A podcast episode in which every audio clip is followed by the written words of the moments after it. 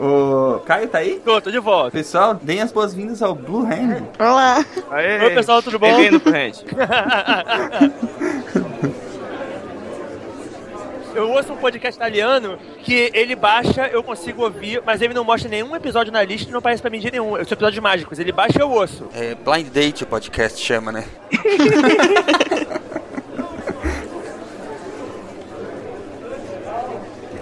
HTML6, HPUX, SCO. Outro dia mesmo eu fiz. Não fala isso, não fala esse CO perto de mim, cara. Ninguém merece aquilo, velho. Ah, só porque é horrível você fica falando dele? Coitado. Atenção, turma, todo mundo aí atento, vai começar a aula. Vamos à chamada então. É, Caio, Hand presente. vamos mudar, vamos mudar o Caio pra Blue Hand, é isso? É, Carlos, É, então, professor, ele, pelo que eu percebi, ele recebeu uma mensagem de uma tal de Luciana e saiu correndo da sala. tá bom, tá bom. É, Estrela, Presente, professor. Marcelo, Ele tá no Twitter buscando seguidores. De novo. Outra vez, cara? Pô, essa guerrinha vai longe, hein? Vai, vai inventar um para-raio de seguidores no Twitter. É. é, Ronaldo, Presente? Silmar. Presente. Ué, mudou agora, Silmar? Por quê? Você sempre fazia presente e contente? Hoje não tá contente. não, não tão contente? Não trouxe o lanche. É. Tarik, Presente e contente. É, como é que, como é que o professor você não corrige, hein, Tarik? Tarik, Eu, hein? Corrigi o professor. Não. Toma sério na hora depois. Exato. Pô, muito bem, turma. Hoje a aula será sobre eletricidade. Bora lá! Sabe até a musiquinha aqui. Showman.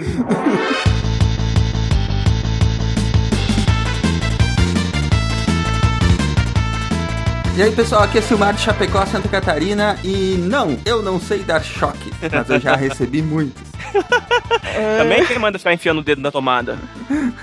Aqui é a Blue do Rio de Janeiro e eu tenho medo de choque. Mas não muito, né? Porque trabalha com eletricidade. É, pois é, né? Mas tanto tomar choque você fica com medo. O pior é que você pode até tentar perder o medo do choque, mas nunca perde, né? Não, não, não. não adianta. Oi, gente, aqui é Tarek de Anápolis e eu escrevi essa pauta à luz de velas.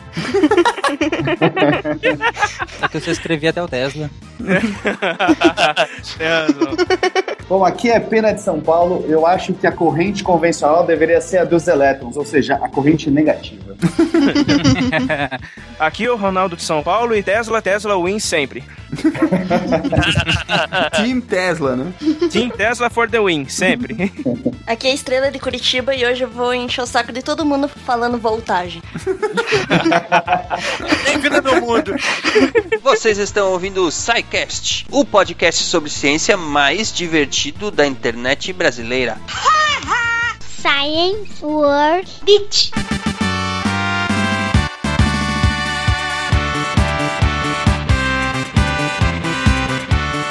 Bem, ouvintes do SciCast, bem-vindos à diretoria, sessão de recadinhos do SciCast. Deixa eu chamar aqui a minha super secretária virtual, minha aí preferida, Bel. Como vai, Bel? Oi, gente, tudo bem? Tudo bem, Bel? Como vai o mundo virtual aí das internets? Ah, tá legal, aqui grande, né?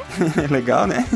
Conversando com muitos ouvintes do SciCast, os seus queridos ouvintes, seus ouvintes lindos, como você fala. Ah, eu acho que eles não falam o suficiente comigo, Silmar. Ninguém conversa comigo, ninguém me ama. Então, quem gosta da Bel e quer conversar com ela lá no mundo virtual, pode procurar ela no Twitter, arroba Bel42454C. Será que eles vão adivinhar o que é esse, esse pseudônimo, Bel? Ninguém nunca sugeriu nada, viu? Eles acham que é coisa aleatória. Parece que vai fazer um nome meio aleatório, né? Mas tudo bem. Muito bem. Mas vamos lá, Bel, me ajuda aqui. Para os nossos ouvintes entrarem em contato com o SciCast, quais são os meios que a gente dispõe? A gente tem um Facebook, que é facebook.com.br podcast. A gente tem o Twitter do SciCast, que é twitter.com.br podcast. A gente tem o Google Plus, que é plus.google.com.br SciCastBR.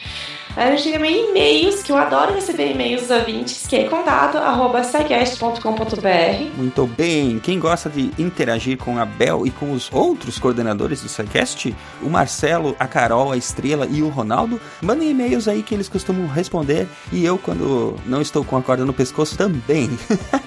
Muito bem. E a melhor forma de vocês enviarem a sua dúvida, crítica ou elogio continua sendo através do formulário de contato lá no site. Então procurem no menu Contatos.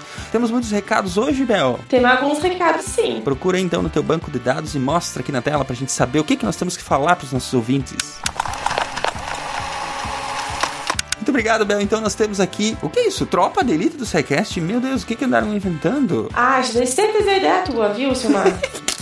A Tropa de Elite SciCast é um grupo especial de ouvintes. 100 ouvintes que estamos selecionando para fazer parte da nossa tropa de elite e ajudar na divulgação e nas ações que o SciCast vai fazer durante o ano. Olha só que bacana! Se você gostou da ideia e quer saber mais sobre essa iniciativa, clique no link que nós vamos deixar aí no post. Tem todas as explicações e vocês vão ficar sabendo como participar dessa super seleção de ouvintes, a tropa de elite do SciCast. Entrem aí no link e nos mandem uma mensagem. O que mais que temos para hoje, Bel?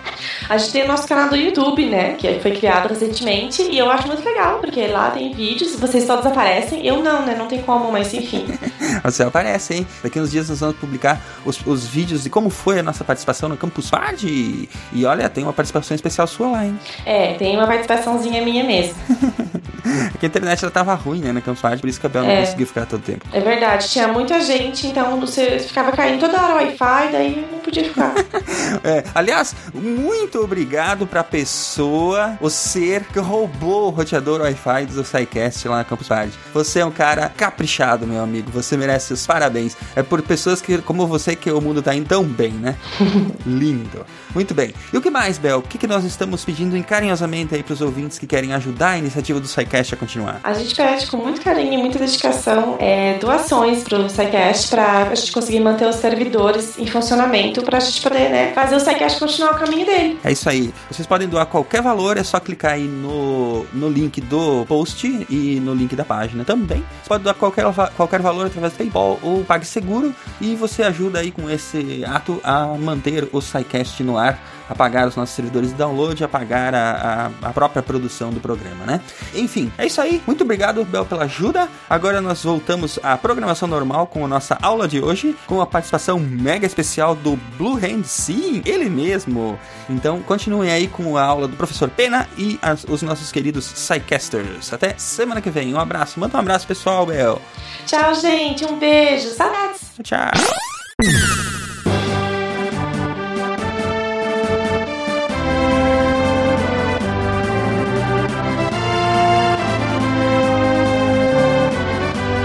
Aí, galera, eu quero fazer uma pergunta pra vocês. Como é que seria a nossa sociedade se acabasse a energia elétrica amanhã? Não ia ter SciCast. Não ia ter mais SciCast. Seria igual o ensaio sobre a cegueira. A galera ia voltar às origens, é uma loucura. Ia ser barbárie? É, ia ser barbárie. O pessoal lutando por comida. Ninguém mais sabe fazer nada sem energia elétrica. né? Depende muito da energia elétrica. Qualquer. Da geladeira ao seu carro, qualquer coisa, celular, tudo. Ninguém sabe fazer comida assim. Se tiver um PM amanhã, o que, que vai acontecer, Blue Hand? Vai ser igual o blackout dos anos 70 em Nova York. Três dias e, e já tinha Guarda Nacional, assaltando loja, destruição, fogo. Caramba, velho. Isso porque foram só três dias. Imagina Só se. três dias. A parada começou horas depois. Horas? Caramba, não foi nem um dia. Não, foram a- acho que nove horas depois de sem luz já começou, porque foi no fim da tarde, né? Então nove Ah, horas tá. que já era de madrugada começou o, o, rebuliço. Quebra-quebra. Caramba. A a gente já teve casos assim também, porque a barbárie come solta mesmo, né? Basta que é. falte luz. Aqui mesmo no Brasil, quando deu os últimos apagões aí, a- o bicho pegou, não foi? Nas cidades mais- maiores. O pessoal Sim, sim. surta, né? O pessoal surta mesmo, né? Alucinado. Parece que tem aquela, aquela, aquela chavezinha no cara, né? Só esperando, ó. Deu uma merda, liga a chave na hora, a chave do foda-se. Exatamente. Nessas horas que eu fico imaginando quando o caos completo se instaurar aqui em São Paulo. Como é que vai ser? Sem água e sem luz. É, É. é engraçado que, assim, há 100 anos atrás a gente não, não dependia em absoluto da eletricidade, né? Assim, é, uma, é uma questão nova pra gente. Embora a gente conhecesse a eletricidade, a nossa dependência é questão de, sei lá, 50 anos, 60 anos. E, no É, entanto, hoje a gente depende totalmente dela. Pra tudo, né? Pra tudo. Pra Eu Acho que tudo, é, é pior ficar sem eletricidade do que ficar sem água. Nossa. Nossa, por questões de sobrevivência, não, né? Você pensar a vida daquela época a vida de hoje é totalmente diferente. Sim, Sem verdade. eletricidade a gente vive, cara. Sem água, não, cara. Até a água a gente precisa de eletricidade, a comida. Imagina, imagina alimentar uma cidade como São Paulo, como o Rio, sem refrigeração. E principalmente aqui no Brasil, uma coisa está ligada à outra, né? É, como Pois a gente é. de- depende muito da energia hidroelétrica, né? Não, mas essas bombas para impulsionarem a- o sistema hídrico também é eletricidade. Então, Sim, exatamente. O nosso sistema de água aqui foi todo já feito num- numa época que já, já tava começando a eletricidade. Então ele nunca foi pensado para ser todo de gravidade. Aqui a gente depende muito de, de bomba. De bomba, né? exato. Todos os prédios têm que ter bomba, todas as casas têm bomba, então se não tem luz, é, é um parto. No Rio a gente chegou a ter por causa que é o sistema da época do Império e coisa, mas esse sistema hoje em dia não é usado pra nada. Ele, nem- ele faz parte de pedacinhos da cidade que são os pedaços mais antigos e, e não é inconsequente, sabe? Não serve pra nada. Uhum. O sistema oficial mesmo é tudo com baseado em bomba d'água, elevatória, com tudo, e não, e não conta quase nada com gravidade. Mas é só ver quando você, se, se você mora num prédio, quando a bomba d'água quebra ou queima, você tá ferrado, né? É, é um caos. É, É. aí fedeu, aí lascou. Não tem o que fazer. a pedra mais importante do prédio, mais importante que o elevador, mais importante que... É.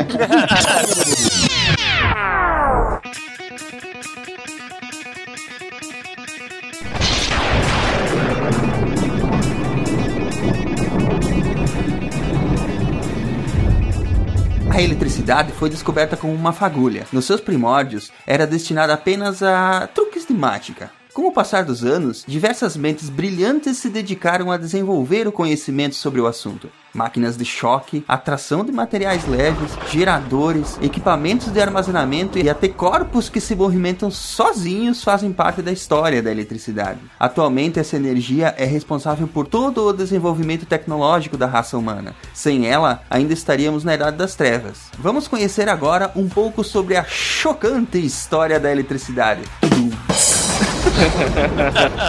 Isso é uma piada ruim. Quem foi que se ligou esse trocadilho aí? Estagiário.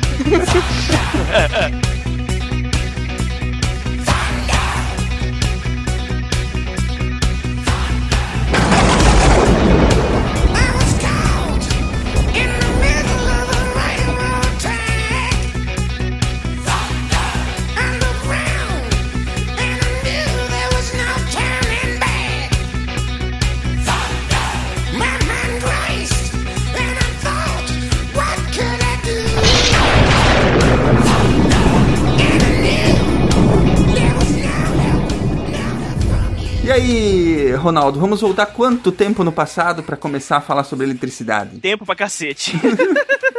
Nós vamos voltar lá pra Grécia Antiga, na verdade. Então vamos voltar pra semana passada, então, né? É, vamos voltar pra semana passada, pronto, isso. Não vamos nem precisar usar o DeLorean. É. O- a primeira descrição que a gente tem da, da eletricidade veio do filósofo Tales de Mileto, que nos textos dele, ele descrevia que ao esfregar um pedaço de âmbar, que eles conheciam curiosamente como elétron, quando ele esfregava o, o âmbar em couro de animal, essa resina ela passava a atrair pedaços de palha seca em penas na direção dela. Eles não sabiam, mas você estava carregando o âmbar com eletricidade estática para que ela pudesse atrair partículas menores. Será que já tinha brincadeirinha de tipo esfregar e ir lá na, no coleguinha para dar choque? Sim. Eles usavam pra fazer bullying com os novatos, né? O que o, o Ronaldo tava falando com relação a tritar, e sim, eles davam choque uns nos outros, isso devia ser divertidíssimo. Até a Europa eles continuaram fazendo isso, pra ver o tanto que o ser humano é retardado, né? É, Mas isso acontecia porque se a gente olhar a série triboelétrica, né, o, o âmbar, a resina é, do âmbar, ele, ele se é tritado com couro, ele tende a ser carregado negativamente, ele tende a ganhar elétrons e o couro a perder elétrons para ele. Então, quando era atritado, eles atritavam por um bom tempo, e alguém, no caso, tocasse, é, esses elétrons em excesso que ficavam é, no material eram descarregados na pessoa. E a pessoa sentia né, como um choque normal. É isso que acontece quando você encosta no, no corrimão do- de uma escada, você leva aquele choque. Ou quando você vai abrir a porta do carro. E só que aí, no caso, geralmente em climas secos, né? Exato. Que a- a- não tem. a- o material não descarrega no, no, no ar ambiente e acaba descarregando na primeiro esperto que vai lá e pega. Às vezes a gente acaba descarregando é, com milhares de volts e, e, sei lá, o atrito do nosso pé com o chão. é, isso acontece e, e tem que tomar cuidado, porque dependendo do choque que dá, você pode até queimar algum equipamento eletrônico. Esses são efeitos de eletricidade estática. Acho que é o primeiro tipo de conhecimento que o ser humano vai ter da eletricidade, que é esse mesmo, de, de você perceber um efeito, é, você carrega é, de elétrons algum objeto e vê ele descarregando em, em outro momento. Blue Hand já queimou algum pente de memória? Nunca queimei nada de memória, não, mas já tomei muito choque de eletricidade estática. Você quando faz manutenção, você usa aquela pulseirinha maldita? Nunca usei, não. Normalmente eu boto uma. Também nunca pus aquilo, cara. Aquela pulseira machuca o pulso absurdamente. Eu botei uma única vez e eu tenho nervoso com coisa no meu pulso. Aí eu botei, a parada ficou me apertando. Falei, não, sai, sai. Fica queimar, meu pulso vai ficar, não. É. Normalmente eu passo a mão no gabinete e já é o suficiente pra dar uma, dar uma aliviada. Você não deve ficar fazendo, ficar andando pela sala com as pedras na mão. Bota tudo em volta de você, senta e faz. Aí não tem, não tem risco. Agora, Estrela tem uma história interessante aí, né? Sobre a, a o que foi encontrado em, em Bagdá em 1930. Sim, eles encontraram a tal da bateria de Bagdá, né? Que é um- são vasos de barro que eles continham, tipo, uma, uma barra de ferro enrolada por folhas de cobre dentro dele, né? O que eles falavam era que, tipo, na parte superior é, da haste de ferro era isolada por tampões, né? Pra que não teria contato com outras partes. E, tipo, os ambos, ambos os metais iam se ajustar perfeitamente dentro da abertura do frasco. É, era como se fosse uma bateria mesmo é, primitiva, é isso? E se você gosta muito de Discovery Channel, é alienígenas. É, exato. Eu não quero dizer que são, mas são alienígenas. Porque o, o pessoal do Mythbusters, ele- eles, eles refizeram essa bateria, não foi? Tem no, no episódio 29 da, da, da quinta temporada. E parece que eles conseguiram fazer funcionar, que é, é realmente útil. Eles fizeram funcionar, só que é, a questão é que essa que foi achada, eles não acharam nenhum lugar que pudesse ser. ah, algum lugar por exemplo, você conectasse um- algum tipo de fio, algum tipo disso para escoar essa eletricidade que era proveniente da eletrólise, né? Então eles não, não, não acharam a função disso. É, faltou o supercondutor alienígena que tava junto da parada. Que tá... Faltou, é, o alienígena não deixou o manual, né? Pois é. Quer dizer, descobriram que funcionava, mas não descobriram pra que que funcionava. É, agora os malucos do Mythbusters, eles, eles tentaram fazer várias coisas com essa bateria aí. Eles conseguiram galvanizar material, né? Foi. Eles conseguiram até fazer aplicação pra acupuntura, por exemplo. É verdade. Saudações pseudociências. e, e agora tem uma que teve uma que foi legal, que foi usar pra punição divina. Muito bom esse. Essa deve ter sido legal, né? Pra dar choque nos caras que eram mal comportados. É, é pra aprender. Deus castiga, tá aqui o choque. É, Ou no caso, os- os alienígenas, né? É, pois é. O, o cara que tá com a máscara de Deus é Deus. No caso, podia ser naquele tempo até o cara que falava, né? Que era Deus. Eu tava É valendo. verdade. né? O cara só precisava falar com certa convicção e convencer os caras, só isso. Se me soltar uns raiozinhos, então ajuda. Olha como é que a bateria dá, dá uma... Vamos avançar só alguns anos, então, passando da Grécia pra pra mais ou menos o século XVII, né? Só alguns, Um- alguns aninhos, sim, só alguns aninhos. Quando o Isaac Newton assumiu a presidência da Royal Society, né? Era a sociedade científica, por assim dizer, né? Da Inglaterra. E o Francis Hawksby, me corrijam se eu estiver falando o nome dele errado. Tá Não, tá certo. É, ele, ele passa a ser responsável pelas demonstrações científicas nas reuniões lá semanais. Então, ele, além, ele fazia vários experimentos e o que ele fez, o, esse famoso dele, em 1705 ele criou uma esfera giratória de vidro em que ele retirava todo o ar dentro dela e fazia ela girar com uma manivela, né? E quando ele colocava a mão em cima da esfera, tipo, formava aquelas luzes. Todo mundo já viu isso, né? Sim, sim. Todo, todo curso de, de física eles fazem essa brincadeira. Em, em torno da, da onde ele encostava. Faz mesmo pena. Olha, tem lá, na- lá na física, pelo menos, eles têm uma, uma demonstração lá, o chama, chama Show da Física, na física da USP. E a gente vê todo esse tipo de, de aparato. Mas é mais pro pessoal do- do- dos primeiros anos, né? Ou É, porque é bonito, né? É, é. É. interessante. Agora, tu, tu falou que eles, ele fez uma esfera giratória eh, sem o ar. Ele já tinha conhecimento de como fazer vácuo nessa época, é? Tinham, é, mais ou menos, né? Tanto que quando o Newton, é, quando o Newton foi provar que não existia o éter, né? Que era, o- na época, todo mundo acreditava que o ar era composto por éter e não existiria vácuo, né? Quando o Newton foi pro- provar naquele experimento do pêndulo, ele usou uma dessas também para retirar o ar de dentro da caixa que ele colocou o pêndulo e fazer o pêndulo pendular, né? E provar o movimento do pêndulo, é. Pêndulo pendular, boa. e, e aí provar que, que não, não existe éter nenhum.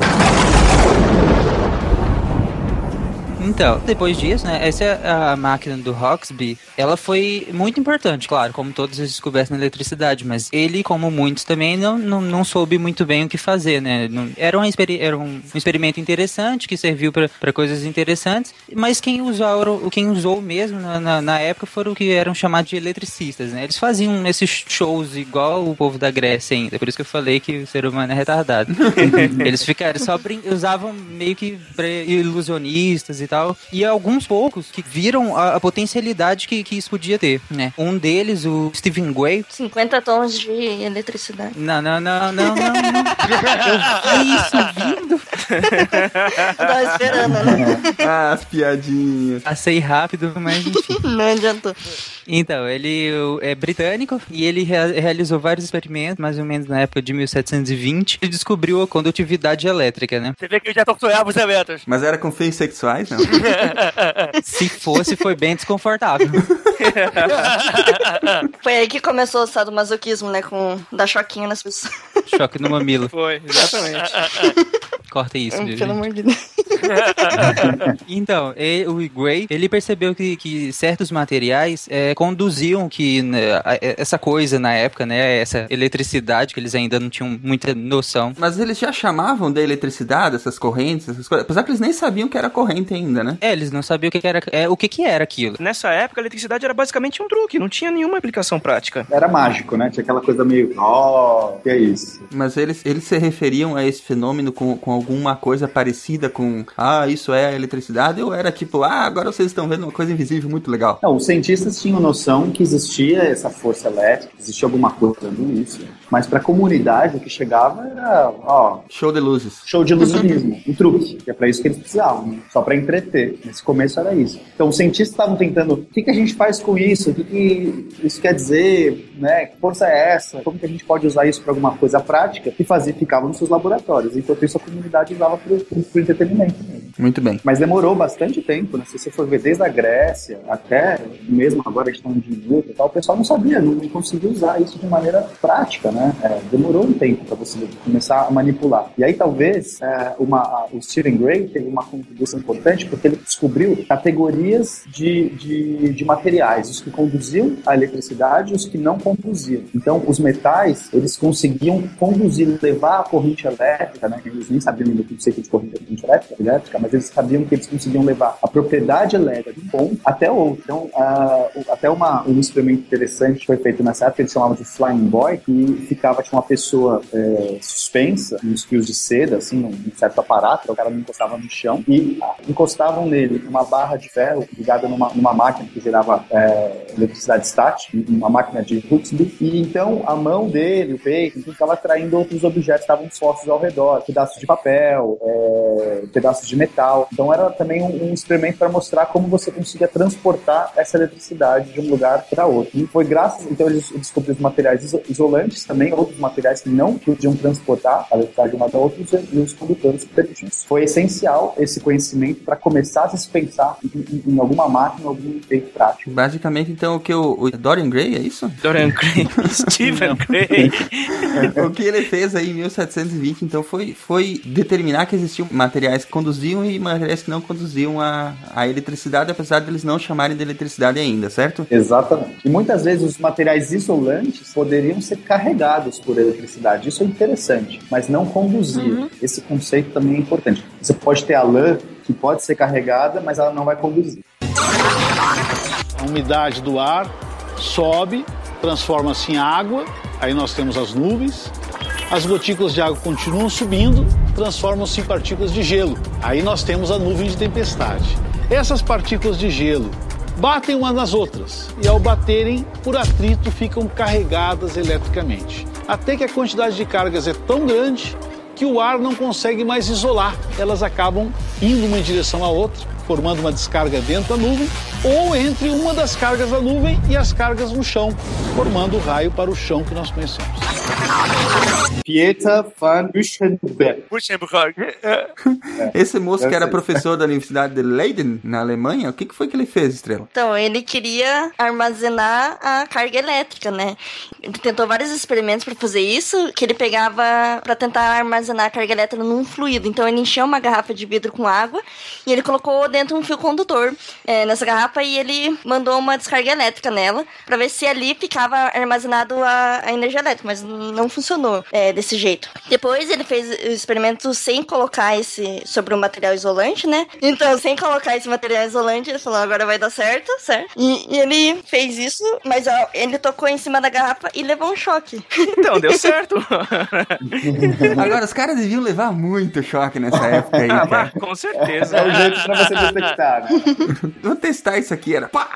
Pra isso servia o estagiário da época. Era o cara que tomava o choque. É, encosta aqui, por favor. Segura isso aqui pra mim, aí você vê o outro saindo correndo, já sabe que. Essa brincadeira deve ter ficado bem melhor depois, porque foi, foi nesse experimento aí que ele eh, praticamente criou o capacitor, né? Sim, de armazenar energia estática, né? nesse caso aqui. Tem uns vídeos bem legais que você ensina como você fazer isso em casa sem levar choque, claro. Você já tirou o tempo, Blue Hand, de tirar os capacitores e deixar eles carregados, espalhados pelo escritório, pela casa, pra ver o pessoal Claro, isso é um clássico. no sofá, né? No curso de engenharia, você carregava um metódico grande, virava uma pontinha pra cada lado e jogava pra alguém. Então pega aí pra mim. Acho que essa aí era a brincadeira, era a brincadeira preferida de qualquer curso de, que envolve eletricidade. Mas será que o público sabe o que é um capacitor? A grosso modo, o capacitor é uma bateria que guarda uma quantidade de energia pequena, mas que pode ser carregado rapidamente e descarregado rapidamente. Ele guarda um- uma energia, um potencial muito, muito grande, não é? Uma- Ou é uma. Ele que protege o sistema, a, a placa? O capacitor normalmente é usado pra- como filtro ou pra manter o- a eletricidade correndo sem pico, porque ele absorve o pico e solta depois pra manter o circuito com a mesma voltagem, com a mesma voltagem aí, com a mesma tensão. Ele serve como uma trava de segurança em alguns componentes ele- eletrônicos, né? Bom, a gente vai deixar dois links aí no post que são eh, vídeos de como fazer a garrafa de Linden, né? Leiden. Leiden, né? Garrafa de Da leite. última né? vez que eu pronunciei errado, fiquei de castigo. Tomar reguada nos dedos. É. E pra repetir, pra quem quiser tentar fazer, e depois conta pra gente se ele levou choque ou É não. bem legal, você carrega com a, a eletricidade estática da sua TV. Então você fica ligando e desligando a TV ali e, e fica carregando. Mas agora não vai fazer isso. Só com TV de tubo. É verdade. Verdade, É. né, cara? Só tubo. A TV de tubo, na verdade, a grosso modo é uma marca da RX, né? É. Porque Exatamente. É, de raios catódicos. É, emite um feixe de elétrons que se choca na tela. Eu não sei como é que nós não estamos tudo cego hoje em dia, cara, usando aqueles monitor maldito de tubo. quem disse que não tá todo mundo cego?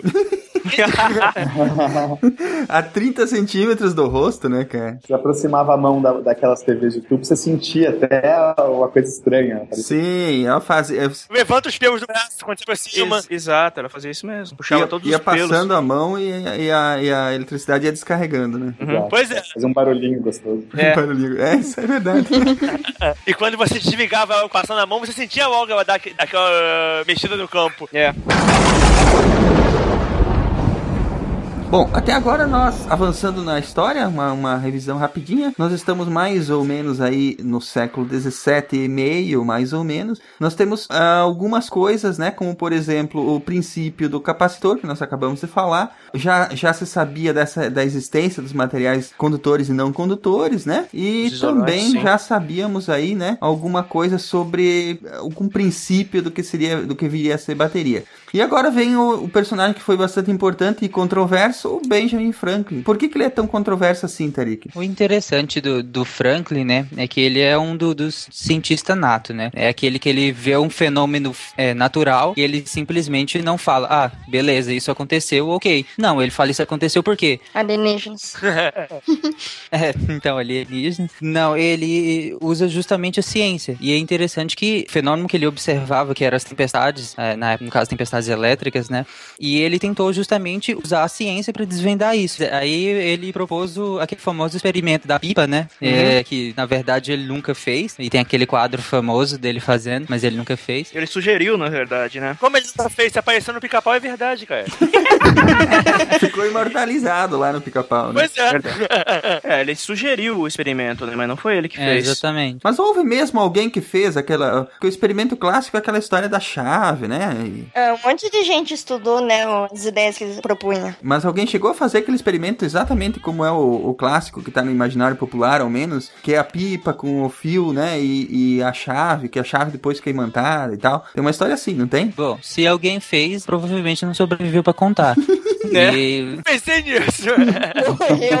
Então não ficou escrito, né? Então a gente, ah, ninguém fez, mas você não sabe. Teve uns caras que tentaram no topo de uma montanha, né? Mas eles não voltaram. Eles estavam segurando a chave, né? do- Tem um experimento sugerido em cima do que o Franklin propôs, que o Georges-Louis Leclerc e o Thomas François Dalibard fizeram, né, em 1752. Que eles utilizaram um poste de metal de 12 metros de altura, preso no chão, por uma garrafa de vinho Brasia e alguns suportes de madeira. Eles tiveram a ideia depois que beberam o vinho, né? Exatamente. É, exatamente. Eles falaram, por- olharam aquela garrafa vazia e falaram, por que não? Exatamente, porque é, porque é assim que funciona. Enquanto alguns perguntam por quê, outros perguntam por que não. A clássica ideia de bêbado. Exato. É só, só- só- só sai quando tá bêbado. A ideia era canalizar o relâmpago, né? Capturar ele e armazenar na garrafa. Mais ou menos como se fosse a garrafa de Leiden na enésima potência. Fazer um super capacitor. Uma curiosidade que eu sempre tive é qual que é a carga elétrica de um raio? 1.21 gigawatts.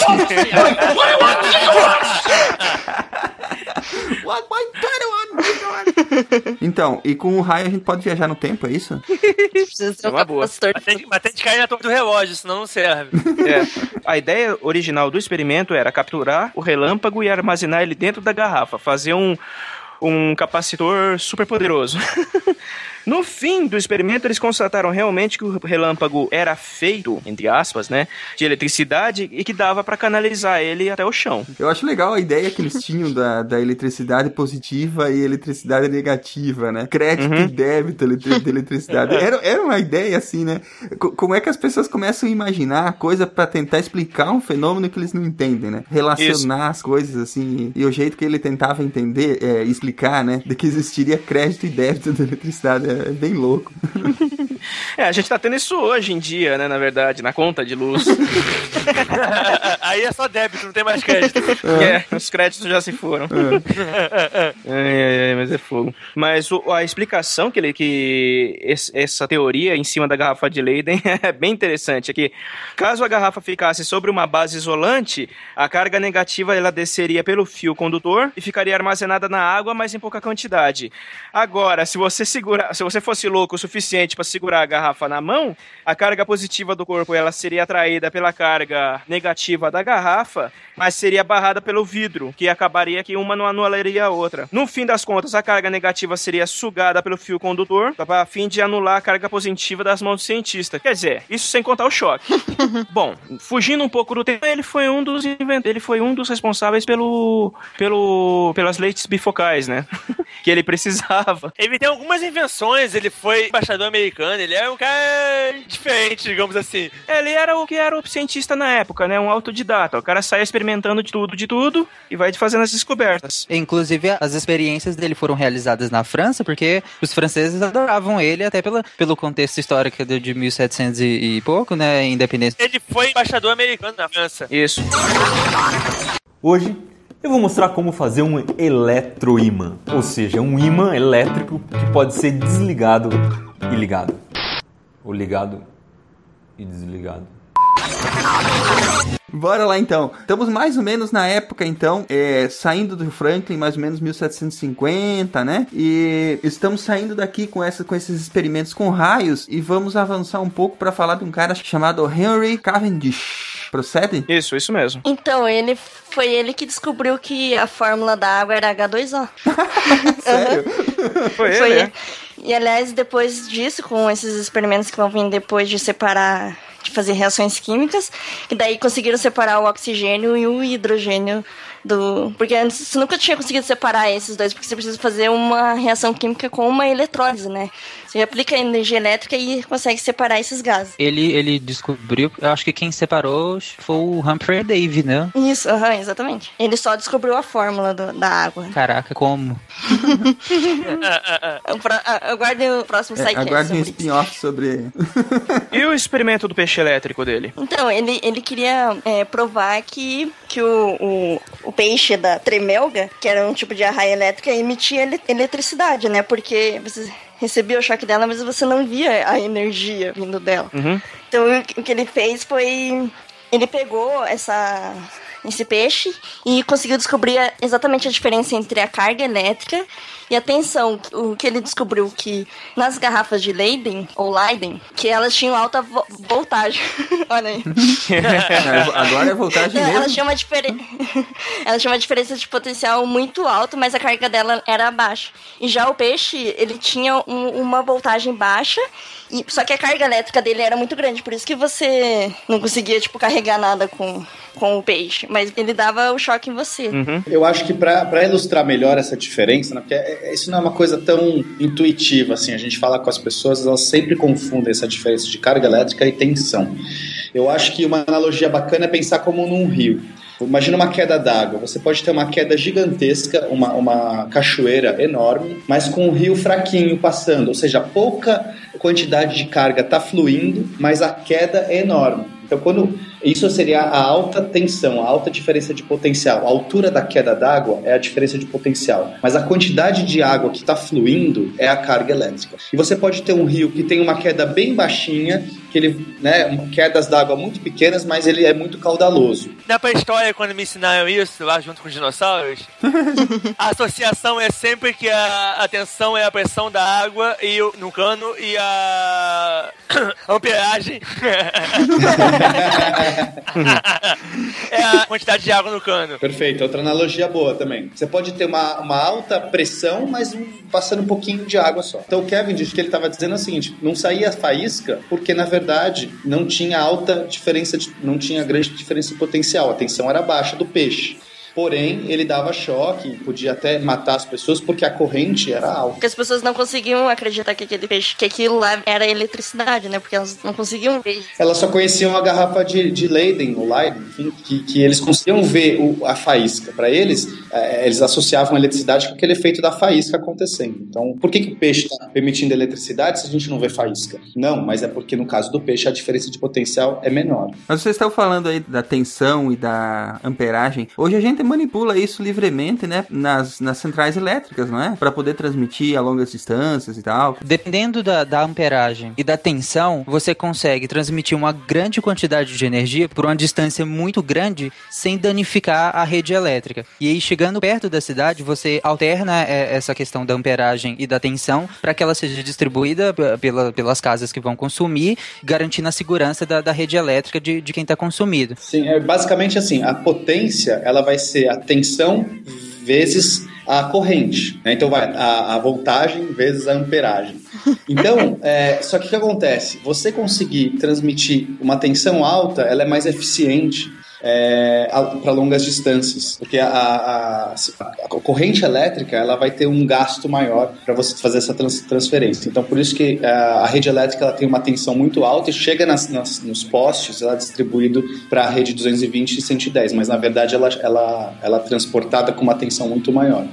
Porque senão o ga- o gasto de energia para passar pelos fios da rede elétrica seria, um- seria muito mais exagerado, a- a- o calor que isso geraria seria maior do que simplesmente transportar pela tensão. No caso, então, aumentando a voltagem, ele vai viajar com menos resistência pelos cabos. É, pensa assim, se a, se a potência é tensão vezes corrente, se eu aumentar a tensão, eu posso passar uma corrente menor para manter a mesma potência. Você tem uma perda muito grande de, de energia quando você baixa, transfere, transfere a baixa tensão, baixa voltagem. Porque a, a corrente corrente é muito alta e a corrente passando ela vai gerar calor e vai gerar perdas, porque é o atrito dos elétrons efetivamente caminhando no fio. Você precisa de um fio, a, a grossura do fio é relativo a quanto de corrente que você passa nele. Então, se você tem uma tensão muito alta, você passa uma corrente mais baixa e você precisa de um fio menos grosso. Exato. A grosso modo, né? Porque tem um. Tem, vai, varia isso causa da frequência. Interessante você aumentar a tensão para ter uma corrente menor, portanto gerar menos perdas. E aí chega na casa das pessoas você muda isso para deixar os equipamentos no seu ajuste mais ideal, vamos supor. Você muda também por causa da segurança das pessoas dentro das casas e porque com- quanto mais alta a tensão, maior chance dela tem dela vencer a resistência do ar e ela, ela fagulhar entre os fios e ou entre o fio e o chão. Então isso não é, isso, isso não é saudável. Por isso que você evita de ter alta tensão perto de, de pessoas e por isso que poste- os, as torres de alta tensão são altas. Se você transmitir, por exemplo, a 10 mil volts e, e você tiver a um centímetro do chão, o raio vai correr direto do chão pro, pro fio. Por que, que no Brasil é, existe diferença de voltagem na casa das pessoas? Em alguns estados é 220, em alguns 110. É porque a gente começou comprando equipamento americano e depois a gente começou comprando equipamento europeu e aí ficou essa confusão. o e- o 220 é mais barato, grosso modo, né? Para companhia elétrica, porque você pode usar fio mais fino. Só que ele é mais perigoso para quem tá us- usando dentro de casa, porque o choque, é- o choque é é bem pior. Então ele, ele não, é, não é tão seguro quanto o 110. 110 é, é mais seguro dentro de casa, mas você precisa de uma fiação mais, mais grossa. Acabou que as cidades eletrificadas primeiro foi utilizado com equipamento americano, então ficaram tudo 110, e o que veio depois foi, já foi começando a ficar 220 porque é mais barato. E nós ficamos com 60 Hz porque nós copiamos os americanos. Nós, nós os americanos praticamente somos os únicos usando 60 Hz. Todo mundo usa 50, que não faz o menor sentido ser 50, mas nego usa 50, sei lá por causa do quê? 60, cara, 60 faz um sentido ótimo. Nego usa 60 pra, O motivo dos americanos terem escolhido 60 foi pra fazer funcionar relógio elétrico, porque você usa um motor, motor síncrono e sincroniza com a rede. 50 não sincroniza com porra nenhuma, tem, a gente não tem nada com base 50, não tem lógica, mas eu sempre queria escolher essa porcaria. É, esses termos, é, esses conceitos, eles são bem um pouco complicados, né, de entender porque eles não são muito empíricos. É, eles não são fáceis de, de, de a gente visualizar. Tem um desenho muito interessante, é, é um desenho francês, chama Viagem na Eletricidade. Ele é de 1981, ele tem 26 episódios e é muito interessante. Ele explica de uma maneira muito simples esse- todos esses conceitos é, que são bem complicados, to- toda a questão da distribuição elétrica, como o desenho francês, né, eles mostram como é a distribuição elétrica lá na França. Ele é em 50 Hz, né, no caso. Tudo 220, 50 reais. Então, pra quem quiser, tem no YouTube, ou baixem, ou comprem. Eu acho que não tem pra vender, mas é muito interessante. Agora nós vamos para o Luigi Galvani o Alessandro Volta.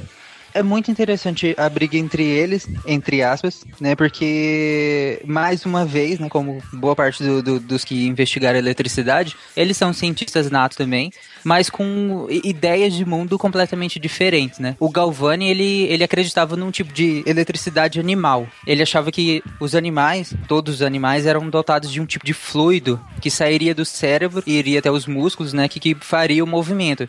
E esse fluido era dado por Deus. Deus colocaria esse, essa eletricidade, né, em todos os animais. E para testar isso, ele fez aqueles clássicos experimentos com sapo, de você passar corrente elétrica, né, né, pelo, pelo nervo do, do, do sapo, e ele contraía a, a perna e mexia a perna, né. Ó o Frankenstein aí, ó o Frankenstein. E, e nessa mesma época, o Volta, né, o Alessandro Volta, ele, ele, ele falava que isso era não, não passava de superstição. Era interessante o avanço para a eletricidade, mas que o conceito de, de eletricidade animal era superstição. Ele acreditava que porque o, o Galvani ele usava ah, um- uma máquina eh, de, de eletricidade estática e, e fornecia a, a, a eletricidade e, e quando a perna do sapo contraía, ele dizia que era um fluido do sapo e não do, da máquina que ele usou. da máquina. Exa- Já o Volta, não. O Volta fala, não, a, a máquina funciona só como um detector dessa eletricidade. Se passou a eletricidade lá, ela moveu porque ela detectou que você passou algo, não que ela tenha algo inato. No final, nenhum dos dois estava certo, né? Mais ou menos, né? O Galvani, ele não deixa de estar tava certo. completamente errado. Nem tanto, porque se a gente, se a gente parar pra pensar, como que funciona o movimento? A gente produz sinapses químicas que, que vai passando por sinapses é, elétricas e a gente chega no músculo e contrai, né? Aham. Pela miosina e actina. Não deixa de ser. É, na verdade, você colocando os, os pedaços de metal ali, na verdade, você não tá detectando Não, essas não. sinapses, né? Mas a gente tem que colocar, né, os homens no contexto deles. Por exemplo, o, o Galvani, ele morava em Bolonha, que no século XVIII estava sobre o domínio de Roma, que era um estado papal. Então é claro que, que ele, ele não podia ser destacado daquele, daquele contexto dele. Diferente do Volta, que ele, a cidade dele era um dos expoentes do iluminismo. É, ou era causado por Deus, ou ele ia morrer por causa disso. Ou ele morria por causa disso. Então não. Ou ia pra fogueira, né? Pois é. Então, quando o, Gal, o Volta começou a questionar o Galvani falando que não existia isso, o Galvani então pensou, então beleza, eu vou pegar os sapos, eu não vou usar o, o- a, a máquina de, de estática, vou pendurá-los ele no, no, no arame, que era de um metal. Ele pendurou os sapos, pegou um outro metal e, e tocou no arame e no, no nervo do sapo. E a perna mexeu. E aí foi nessa hora que ele pensou, tá vendo? Não usei nenhum tipo de eletricidade estática, nenhum tipo de eletricidade externa, e mesmo assim a perna do sapo mexeu. Ele fez um livro, publicou o livro, chama De Animali Electricitate, e em 1786 ele, ele publicou esse livro. Inclusive, ele até mandou uma cópia pro Alessandro Volta do livro dele. Ficavam tirando onda um do outro, né? Foi tipo assim, caraca, eu provei aquilo que você falava que, é, que não, que não era assim. É Galvani volta é tipo o Newton e o Leibniz brigando por causa das derivadas. É tipo isso mesmo. Aí, e aí o, o, o Volta, claro, né? Ele sabendo disso, que, que não, que, que ele tinha realmente convicção que não era assim. Ele, ele começou a desconfiar do- dos, dos metais que, o- que o Galvani usou. E ele percebeu que se ele pegasse duas moedas de metais diferentes e, e colocasse na língua e uma colher de prata em cima, ele percebeu que tinha um, um tipo de formigamento que é como se ele sentisse o gosto da eletricidade, né? Foi o termo que ele usou. O gosto da eletricidade, que era um, um- um pequeno choque que ele sentia na língua, aquele formigamento. E ele foi investigar isso. Ele pegou os artigos do Cavendish sobre o peixe tremelga, que é uma raia. É quando você tira a, a pele, vamos por assim dizer, dele, ele tem uns padrões de repetição cheio de bolinhas, tipo um plástico bolha. Sabe, um plástico bolha. Eu fico imaginando como é que era a indexação científica nessa época, né, cara? É, nossa. Leu o artigo, o, o cara, tipo, sei lá, recebeu pelo, a cavalo dois anos depois, sabe? Cara, recebi o artigo em outra língua anos depois. É, esses cientistas se comunicavam muito por cartas também, né? O, no caso, como eu, que nem eu falei agora há pouco, que o Newton e o Leibniz ficavam batendo cabeça por causa da- das derivadas, eles era, era essencialmente por cartas a comunicação deles. Mas enfim, Tarek, o que que o Volta tentou dar a volta? E aí o Volta tentou dar a volta no Luigi e, e ao relendo os artigos do Cavendish, como eu falei, ele viu o padrão de repetição no, no, no Tremelga e ele tentou repetir esse mesmo padrão de repetição, mas com metais e metais diferentes. Então ele pegou basicamente uma chapa de metal, de um metal, é, pegou um, um- pedaço de, de papel ou pano, embe, embebedou ele em ácido diluído. Bebedor não, cara. Bebedor não. Ele molhou o papel em ácido diluído e colocou. Ele umedeceu, cara. Isso, ele, ele usou lenços umedecidos. Ah, isso é Com cheirinho do bebê, né? Viu, gente? Patrocina o- esse episódio. Aí ele colocou por cima uma, uma chapa de outro metal. E assim ele foi empilhando, por isso que se chama pilha. E aí fazendo, é, ele viu esse padrão de repetição e quando ele conectou um fio em cima, no caso num pole, e conectou no outro, ele viu que gerava eletricidade. E o mais incrível, não simplesmente gerava ele- eletricidade, gerava eletricidade contínua. Porque todos os outros geravam tipo, gerava eletricidade, mas não era aquela coisa contínua que você podia manipular, é, que você não podia armazenar, você não podia manipular, você não podia usar coisas com, com, com essas máquinas. Agora, com o que ele fez, não. Era um tipo de eletricidade que era segura, era contínua e armazenava, você podia transportá-la. Sim, sim. É, ele basicamente ele foi o primeiro que descobriu que dava pra converter energia química em energia elétrica, né? Meio que por acidente. É, exatamente. Ele, ele fez essa primeira pilha, a bateria, com metais de zinco e cobre, que é a pilha mais clássica que você pode fazer com isso. É, Esses mesmos materiais são usados ainda hoje, é? Sim, a pilha que, a pilha que a gente usa hoje é essencialmente a pilha do Volta. É, porque isso acontece espontaneamente. Você junta esses dois materiais num meio é, salino, né? Com, ele usa ácido principalmente para você acelerar a reação. Mas o que, que acontece? O, o zinco ali ele vai perder elétrons, se diluir e o- esses elétrons vão até o cobre, que os sais de cobre que tiverem ali dilu- é, na, na solução vão pegar, vão virar metais e esse fluxo de, de elétrons vai fazer a energia elétrica. Tava inventado o cátodo e o ânodo. Isso, mas é isso, é isso mesmo. e, a e como a reação é constante, você não impede, e você não consegue impedir ela de, de, continuar ocorrendo. Até acabar todos os metais, pelo menos. É por isso que a pilha acaba, né? Porque ela perde o potencial de reação, né? Aham. É porque toda a reação já foi, já foi feita e não tem mais o que emitir ali. Muito bem. Então o nosso querido amigo Volta deu a volta no Luigi, né? Galvani. E saímos mais ou menos do século XVII, 1786, pro final do pro começo do- de 1800, com praticamente os princípios que deram origem à pilha, à bateria moderna, né? Isso. Que é essencial para você começar a fazer é, experiências científicas, né? Porque aí você tem um meio controlado que você pode avaliar uma corrente, não aquela máquina de eletricidade estática que os caras usavam que armazenava meio na loucura, né? Não tinha um controle bom. Então meio que a fase, a fase científica começa aí a partir do, do Alessandro Volta. Muito bom. É verdade. Uma coisa que o Volta fez foi ficar testando vários tipos de metais diferentes para ver é, a quantidade de energia, de potência elétrica que, que gerava, né? De, na verdade, a co- a diferença de potencial que gerava entre duas. Daí Ele testava do mesmo, o mesmo metal, né? E via que não tinha diferença. E ele que criou para nós a famosa é, lista eletroquímica que mostra todas as, é, as voltagens de cada elemento químico de uma reação eletroquímica que você consegue saber, se você juntar os dois, quem que vai oxidar e quem vai reduzir. Quem vai perder elétron e quem vai ganhar. Eletronegatividade. Essa é a propriedade de eletronegatividade dos metais. Quanto mais eletronegativo você for, mais vontade você tem de receber elétrons. E aí você mistura metais de. Se você colocar o mesmo metal, obviamente os dois A diferença vai ser lados zero, né, né? são o mesmo metal, eles vão querer na mesma quantidade o elétron. Então não vai fluir de nenhum de ninguém. Agora, se você pôr com diferenças, com eletronegatividade diferente, então um vai querer mais do que o outro, portanto vai começar a roubar elétrons daquele lá. Então um vai oxidar, que é o que recebe, e o outro vai reduzir, que é o que doa. Isso vai acabar, isso vai acontecer, então você joga um ácido no meio para aumentar a quantidade de íons nesse meio, que ele vai dissolvendo mais, mais rápido, e aí quando acaba o metal, acaba a É, reação. e se você pegar essas duas mesmo, esses dois mesmos metais e fizer colocar energia elétrica nele, vai acontecer a reação inversa. Então, o que era para perder é, perder material vai ganhar. Então, isso que eles conseguem fazer também. Por exemplo, para você fazer é, a eletrólise da água, é isso. Você pegar a água, jogar energia elétrica e transformar em oxigênio e hidrogênio. Cara, isso é horrível quando você tá aprendendo eletrose, eletrólise ígnea e aquosa, porque na aquosa você tem que ver, você tem que pegar essa série inteira e comparar um com o outro pra ver quem que vai reduzir, quem que vai oxidar. Isso é horrível. Sim, porque às vezes você tá reduzindo, oxidando, ou você tá reduzindo o, a água que tá ali, né? E é, exatamente, o pior é isso. A alta, ela, ela própria se ioniza. Aí fica horrível, você não sabe quem. E às vezes você coloca um que, mesmo que tenha tendência a oxidar, ele pega outro que tem uma maior tendência, ou a própria água que se auto-ioniza, e aí, aí sua vida fica ótima. É. Para-raios é esse equipamento colocado no alto de prédios para atrair as descargas elétricas. O modelo inventado por Benjamin Franklin em 1752 é usado até hoje. Mas ele só funciona até uma certa distância, equivalente à altura em que ele é colocado. Prédio de 10 andares, 30 metros de altura. Lá em cima tem um para-raio.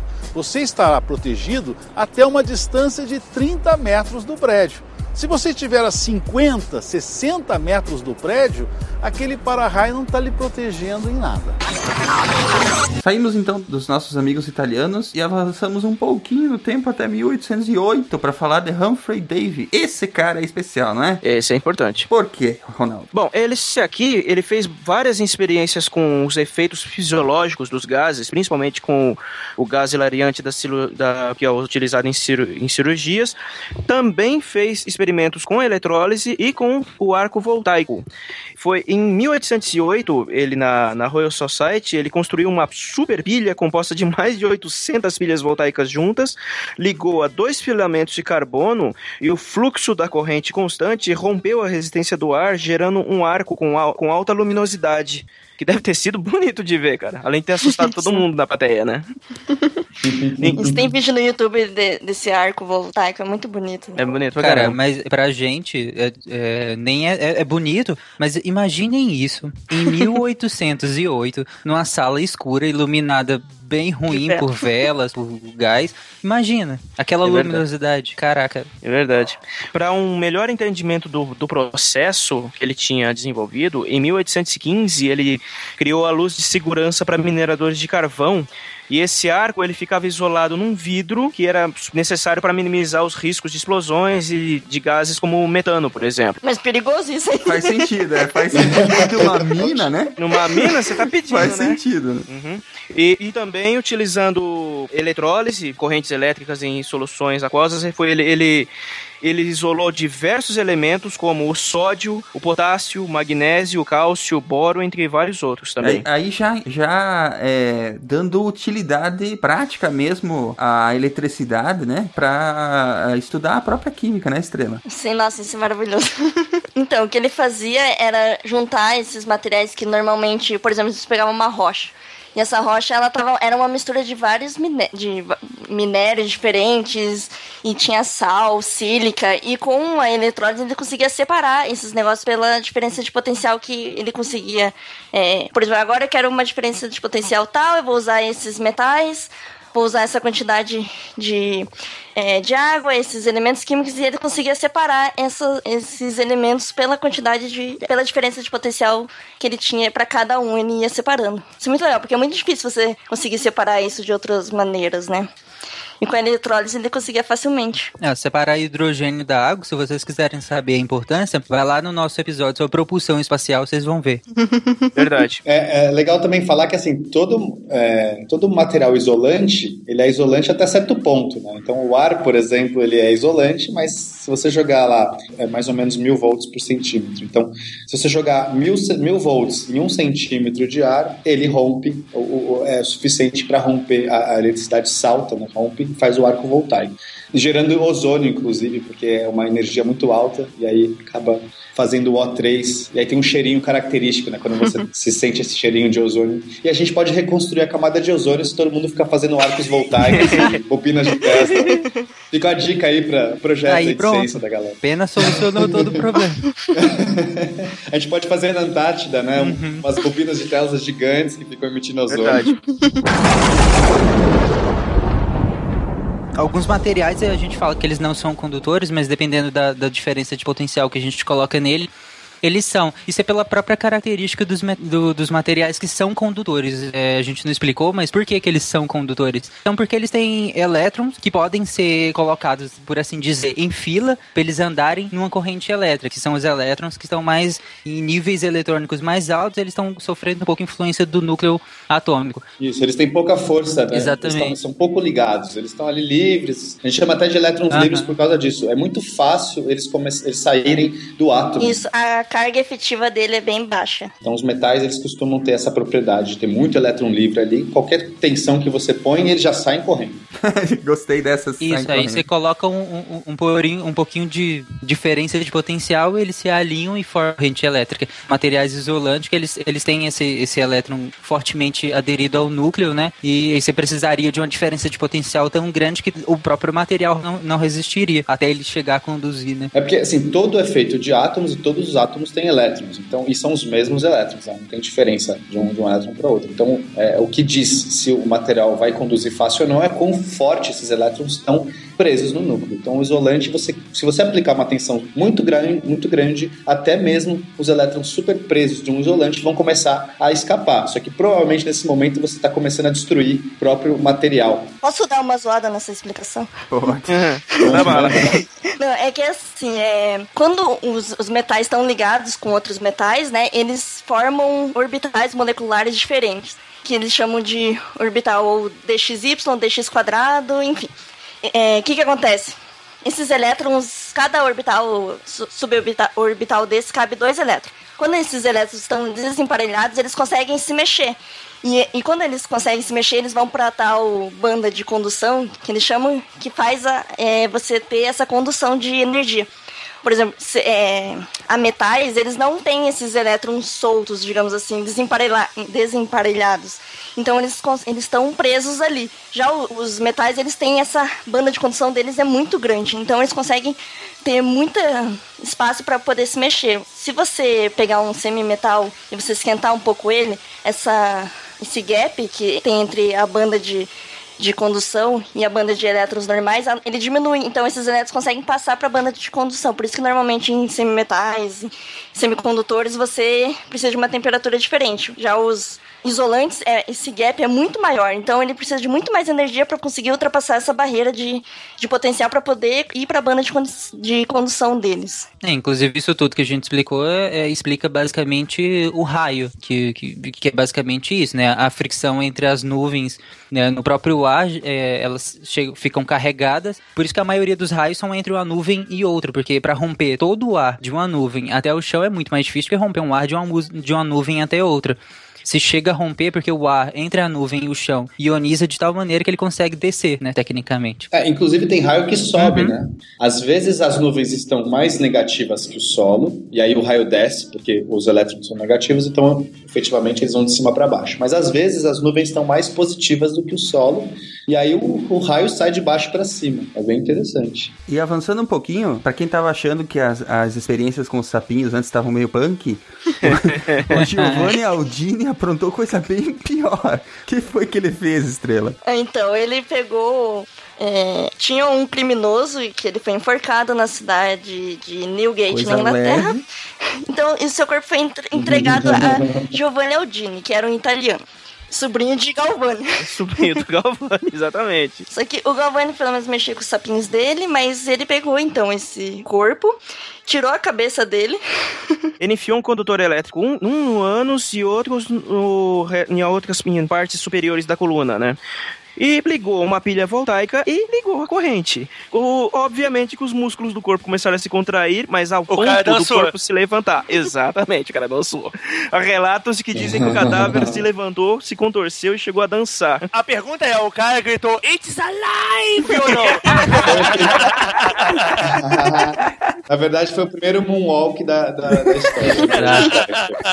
Dá pra, pra, pensar em coisas infinitas aí, mas imagine os relatos da época, cara. Doutor Frankenstein. É, é foi, foi por causa dessas maluquices que as pessoas pensavam que a eletricidade podia devolver a vida aos mortos. Foi dos experimentos tanto do Galvani quanto do Aldini que a Mary Shelley se inspirou para escrever o Frankenstein. É. Tanto que uma das referências que nós vamos deixar aí, né, é o próprio filme Frankenstein em 1931. Quem assistiu esse original aí? Eu assisti, e você sabe quem fez o efeito especial foi o Tesman, né?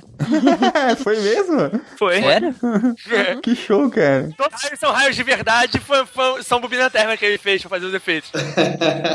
e fora que o Boris Karloff, nesse filme, a caracterização dele criou a imagem do Frankenstein eterna pra todo sempre. É, é hoje sim. É, quando se pensa no Frankenstein, você pensa naquele, aquele cabelo quadrado, a testa, a testa projetada, os pinos no pescoço, é aquele Frankenstein que todo mundo lembra. Verdade. Tanto que foi, foi é usado como referência para qualquer Frankenstein ou que tente é, fazer referência a ele é aquele, né? Até é aquele naquele, pois é. é. Até naquele desenho novo lá do que o, tem o cachorro que é Frankenstein, o Frankenweenie. Vocês já viram esse? É, é, do Tim Burton. Isso. Até nesse, o Frankenstein é esse aí, né, cara? Não tem outro mais. É, cara, eles tentaram inovar um pouco com aquele filme que o De Niro era o monstro, né? É, aquele... É, é um filme legal, mas não...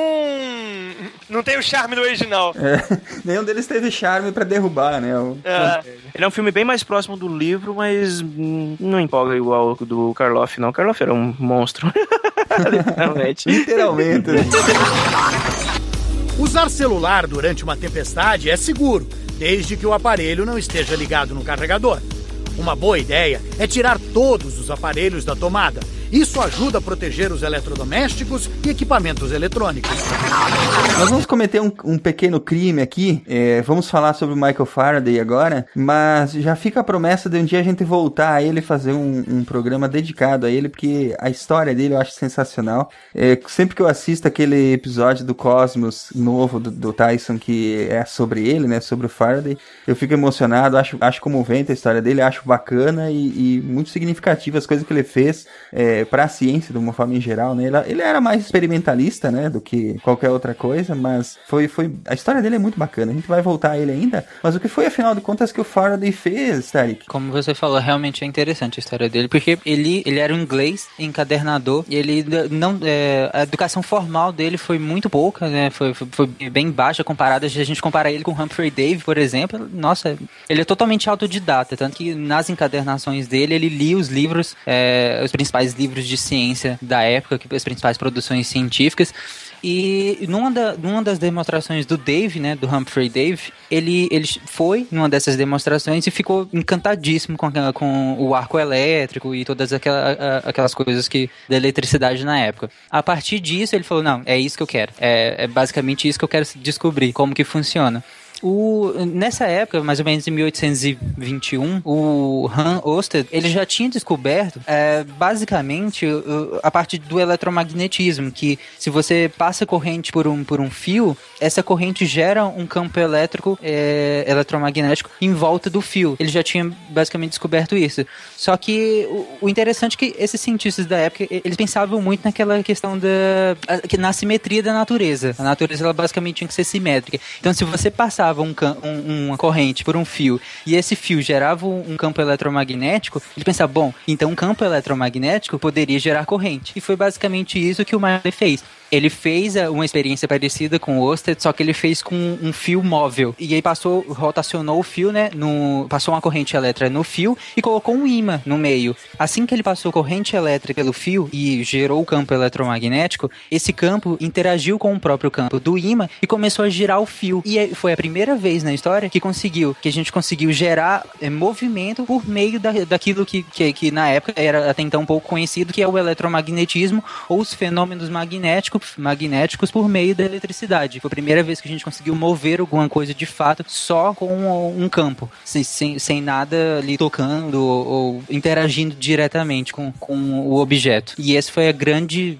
uma das grandes né, avanços do Faraday. Ele demonstrou experimentalmente o que viria depois a ser matematicamente provado pelo Maxwell, né? Basicamente, a gente, nessa época, o pessoal achava que eletricidade e magnetismo eram coisas separadas, mas que se comunicavam. Né? Existia uma interação, como o próprio Faraday mostrou e tudo mais. Mas o que o Maxwell conseguiu fazer no trabalho dele, nas quatro equações de Maxwell, foi mostrar que são a mesma coisa, que é uma força chamada eletromagnética, e ele conseguiu é, gerar nessas quatro equações uma simetria muito, muito bonita de como ah, o eletro, a eletricidade vira o magnetismo e vice-versa, então é, é, se torna uma, uma entidade só. E uma da, das contribuições mais importantes, o pessoal já entendia muitas dessas relações que o tr trouxe nas equações de Maxwell, o pessoal já entendia. Mas uh, talvez a mais importante foi quando ele mostrou a corrente de deslocamento, que é um dos termos específicos de uma das equações, que mostra esse salto, uh, que é a corrente de deslocamento, que é um dos termos que faz a, a, a junção mais mágica, vai, se a gente colocar, pode colocar nesses termos, que do, do eletromagnetismo, do, da eletricidade com magnetismo, que é quando você consegue transmitir uma certa corrente, mesmo fisicamente isolado, é, que a gente vê muito hoje em dia em bobina e transformador, você manipulando dessa forma. Mas então o Maxwell foi que ele conseguiu, é, na teoria, né, mostrar como esses, esses, campos se conversam, que são, na verdade, a, a faces diferentes de uma única força. E é interessante que o, o Faraday ele só vai gerar, de fato, corrente praticamente 10 anos depois da, da, da experiência com o fio, né? Porque quando ele vai passar o, o bobina e ele percebe que fazendo isso ele realmente de fato gera corrente elétrica. Não só a presença do campo eletromagnético gera corrente, como a variação do campo que gera corrente. E é aí que, que acho que é uma da grande sacada que ele teve, que não é o, o campo em si, na interação dele do campo eletromagnético, que geraria corrente, mas a, a, variação desse campo eletromagnético que gera corrente. E aí até tem a, a lei de Faraday que, que quanto maior é essa variação, em menor tempo, maior seria a, a, essa força eletromotriz, né? Bom, brincando, brincando, ele nos experimentos dele, ele demonstrou os princípios do motor elétrico, né? Isso também dá um cast bonito só sobre isso. Ele demonstrou a lei de Faraday, que foi a que o Tari comentou agora, né? E uma das coisas mais legais que a gente usa os conceitos até hoje, que é a gaiola de Faraday, a coisa mais terrível para quem usa celular. é. Não para os presidiários. Mas é, rapidinho, só para pegar o link do Tarek, que, que talvez seja interessante, é, que ele falou da, da variação da, do campo elétrico gera o campo magnético, a variação do campo magnético gera o elétrico. Isso é o que possibilita a luz existir. E a gente já falou no cast de luz, mas só para fazer esse gancho, a luz nada mais é do que uma onda de duas, duas dimensões, onde numa você tem um campo magnético variando e induz um campo elétrico, e, na, e é o campo elétrico variando e induz o magnético. E por que que quando a gente está dentro de uma construção, a bateria do celular vai embora embora rapidinho o estrela. É por causa da tal da gaiola de Faraday. Ou seja, tipo, você, ali dentro desse lugar, ele é. Ele, o campo magnético fica nulo. Então tá, toda a carga tá distribuída em volta desse campo, desse lugar. Né? Lembrando que o próprio sinal do celular também é uma onda eletromagnética, né? Por isso que ela não penetra na gaiola de Faraday, que é exatamente um, um tipo de blindagem eletrostática que faz com que as. A carga fique na, na parte exatamente, externa na parte do lugar. externa da gaiola, por assim dizer, né? Em vez de entrar e ter sinal no seu celular. Isso é- tem muito a ver com o nosso tipo de construção, é porque aí, como a gente constrói muito com concreto, o jeito certo de construir com concreto é você botar vigas de metal por dentro. E essas vigas normalmente são aterradas, então elas fazem, elas fazem uma gaiola de metal dentro da parede. Dependendo da quantidade de vigas que você tem dentro da parede, elas podem atrapalhar bastante o sinal. Ela isola eletricamente na parte de dentro e de fora, então as ondas que estão fora, elas vão ser anuladas quando elas vão chegar nesse, nessa gaiola e, a- e as ondas de dentro também não vão conseguir sair. Mas o que ocorre é, exatamente é que as ondas elas batem na gaiola, refletem e vão para outro lado, ou elas são realmente absorvidas, anuladas e aterradas? Não, elas são absorvidas. Absorvidas, é. É uma, é uma propriedade do- dos metais. É, quando você tem todo o campo, o campo elétrico em torno, né, num, num condutor, ele vai ser sempre nulo.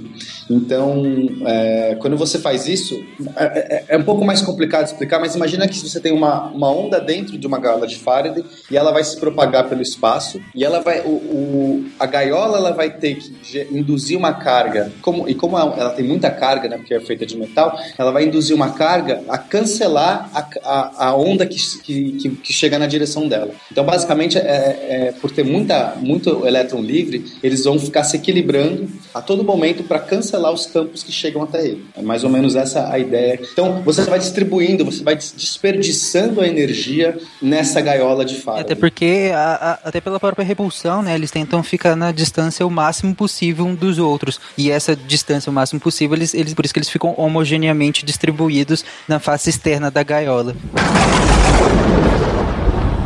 É, nós vamos deixar o nosso querido Faraday quietinho, né? Só antes, deixa eu só desmistificar o negócio, que os próprios professores falam isso nas escolas e, e- e eu- me dá uma ânsia, que é, é falar que o carro, que o carro protege de raio porque os pneus são isolantes. Cara, isso eu já ouvi isso de professor. Não, gente, os pneus, é, por mais que eles sejam de borracha, eles não iam conseguir isolar o carro assim. É, são quilômetros de, de ar isolando e o raio atravessa. Você acha que é 3 centímetros de pneu? Nem que o pneu fosse borracha sólida, ele ia conseguir isolar. Muito menos um pneu que não é de borracha sólida. E tem metal dentro do pneu. Pois é, tem metal. É, o que acontece é que o raio caminha por cima, né? O, o, ca- o carro é uma gaiola de Faraday. Então, quando o raio vier pra cima do carro, ele vai passar pelo exterior do carro e quem tá dentro vai estar protegido. Então não corram para debaixo da árvore quando tiver tempestade, fique dentro do carro. Não, corra pra dentro do carro. É, e o raio pode cair no mesmo lugar várias não vezes. tem senão problema, se tinha- ele, não ele raio.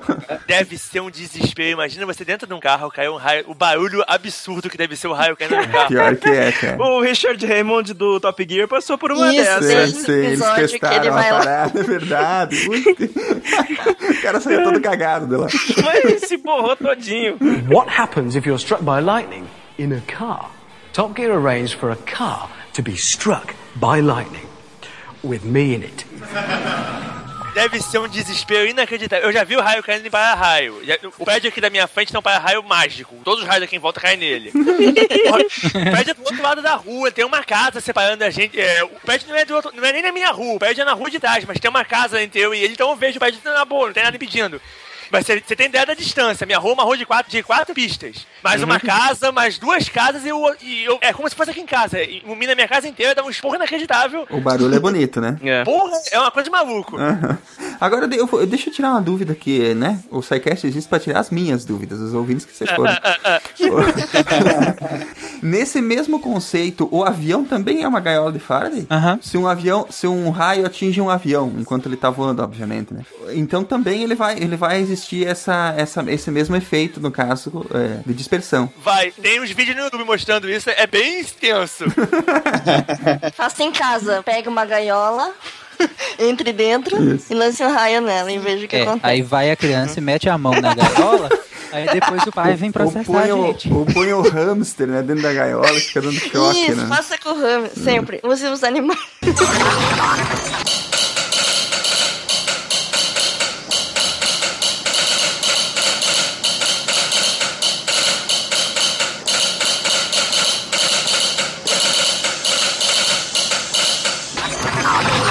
bom, nós estamos saindo mais ou menos de 1830 até 1850 e agora nós estamos saindo daqui com mais ou menos esses conceitos do eletromagnetismo que foram demonstrados pelo Faraday e escritos, digamos assim, matematicamente, né, de forma mais formal pelo Maxwell e vamos quase lá para 1860, mais ou menos na metade do século 18, e quando a gente já começa a ter aplicações é, práticas, né, para eletricidade, né, com os eletroímãs e, e os telégrafos, não é? A gente tem que entender uma coisa. O Faraday ele praticamente abriu o caminho para o que a gente veio a desenvolver no século no século 20, mas precisavam de algumas pessoas para pôr a mão na massa e desenvolver os primeiros produtos, por assim dizer, práticos em cima do que ele descobriu. Os primeiros eletroímãs, por exemplo, eles foram fabricados, eles foram produzidos de forma independente pelo Joseph Henry e pelo William Sturgeon, que são respectivamente um americano e um inglês. É a mesma coisa da criação do carro. Não tinha só uma pessoa estudando, tinham várias pessoas estudando como fazer essas coisas e, a, e os inventos vão surgindo na mesma época. O eletroímã era basicamente um fio enrolado, que eles também descobriram que como o campo magnético no fio era circular, então quanto mais fios enrolados, maior seria a força do campo, utilizando um pedaço de metal, geralmente ferro, e quando eles passavam a corrente, o campo magnético fazia com que o metal se comportasse igual um imã por causa da organização dos spins dele. No caso, ao passar a corrente por esse fio enrolado na, nessa barra de ferro, né, ele se comportaria como um imã, como se fosse um imã natural mesmo. Aham. Porque quando, quando a gente passa a corrente pelo fio, que o fio gera o, o campo eletromagnético, os spins do ferro, que é como se funcionasse como, como se o ferro fosse constituído por vários ímãs naturais. E aí, quando você passa a corrente pelo fio e ele gera esse campo que interage com o ferro, esses spins do ferro vão todos se orientar no mesmo sentido e no efeito cumulativo eles vão gerar uma força magnética. E isso é muito importante. Basicamente, assim, se a gente entender como que um imã natural é feito. O imã natural nada mais é do que um material onde os spins dos, dos, dos átomos, das moléculas desse, desse, desse material estão alinhados. Então, os campos, os campos elétricos estão alinhados de uma certa maneira e não é fácil deles saírem dessa posição. Porque no material tradicional, que não seja um ímã, imagina que cada átomo está orientado de um certo jeito. Então, a somatória dos campos elétricos, dos elétrons que estão girando, é nulo, né? é zero. E já no ímã não. Então, então basicamente, passando uma corrente elétrica por um fio, a gente é, faz uma força magnética que alinha todos os spins do ferro, porque o ferro ele é um material ferro magnético, portanto ele permite você alterar a posição dos, do, dos seus átomos, é, dos spins dos átomos, e, e assim gerar uma, um, um campo magnético. Se eu não me engano, a, a própria ressonância magnética funciona mais ou menos assim, né? Ela, ela altera os spins, do, do- no caso do corpo humano, e quando eles, por assim dizer, voltam pro lugar, eles pegam esse movimento. A, a máquina capta é, essa movimentação e, e- e traça o mapa do corpo. Sim, exatamente. Isso, eu trabalhei com ressonância magnética. É bem isso, tipo, você entra num campo magnético e todos os seus spins do seu núcleo, não é o spin do elétron, aquele que a gente conhece, é o spin do núcleo, ele vai ficar alinhado. Então você vai. ele- Eles vão ficar alinhados com o campo magnético, ou seja, para cima ou para baixo, né? A maioria está no, no sentido do campo magnético. Daí você aplica uma, uma força elétrica nele, que vai dar essa bagunçada no- nos, nos spins. E quando eles estão voltando, quer dizer que é o, é o que o detector vai pegar. Ele vai pegar essa bagunça toda que aconteceu. O que, que a ressonância magnética faz, né? Ela vê é, a vizinhança em volta. Então você vai pegar aquele spin, na, na ressonância você usa os spins do, da água, né? Se você estiver do lado de uma célula que tem um tumor, ela é uma célula diferente de um, da que não tem. Então, ali vai aparecer um jeito diferente. Então, a ressonância vai fazer exatamente isso. Vai ver o, a vizinhança das moléculas de água que tem no seu cérebro, por exemplo. É, porque materiais diferentes vão ter uma resposta diferente. Quando eles. é, imagina que o, ah, os átomos tentando voltar para sua posição. é, Você força um campo, eles se alinham naquele campo. Aí quando você solta, eles ficam livres, normalmente se desalinham. Essa volta eles vão emitir um- uma radiação que você detecta, só que é, materiais diferentes vão responder de, de forma, vão ter uma, uma resposta, vão emitir uma radiação de forma diferente, e aí você pode pintar na sua imagem com cor diferente. Então você consegue saber o que é osso, o que é tecido, o que é músculo, porque cada uma dessas coisas vão ter uma quantidade de água diferente, vão responder de uma maneira diferente. É Assim que você faz uma imagem. Fazendo uma analogia bem de longe, é, o, o- próprio, o próprio efeito luminoso, né? Quando quando você fornece uma energia para um, um elétron e ele salta e na volta ele emite é, essa energia em forma luminosa, fazendo uma analogia, é quase isso. Bom, temos aí uma aplicação moderna, né? Mas uh, o, o, como é que foi que o, eles usaram isso na época para fazer o telégrafo, hein, Terry? Então, o, o, o importante do, do eletroímã, é, além do fato de você poder criar um eletroímã, é que se você podia passar um fio e criar um eletroímã, esse fio podia ser muito grande. Eles pensaram, bom, se esse fio pode ser muito grande, eu posso controlar alguma coisa à distância. Eu posso colocar alguma coisa lá longe, puxar um fio, enrolar o fio lá no, no ferro e lá de longe eu aciono essa corrente e esse fio vai, vai virar um vai virar um eletroímã. Foi com essa sacada que em 1840 o Samuel Morse ele desenvolveu um sistema de, de mensagem baseado justamente é, na duração que esse circuito elétrico era ligado e desligado, que era um pulso longo para um traço e um sinal curto para um ponto. Então você ligava o circuito e desligava e de acordo com, com, com essa metodologia que ele usou, você podia se comunicar com outras pessoas à distância. E aí, nessa época, o dentista trabalha e engenheiros, né? Vamos dar crédito pessoal, pros engenheiros, né?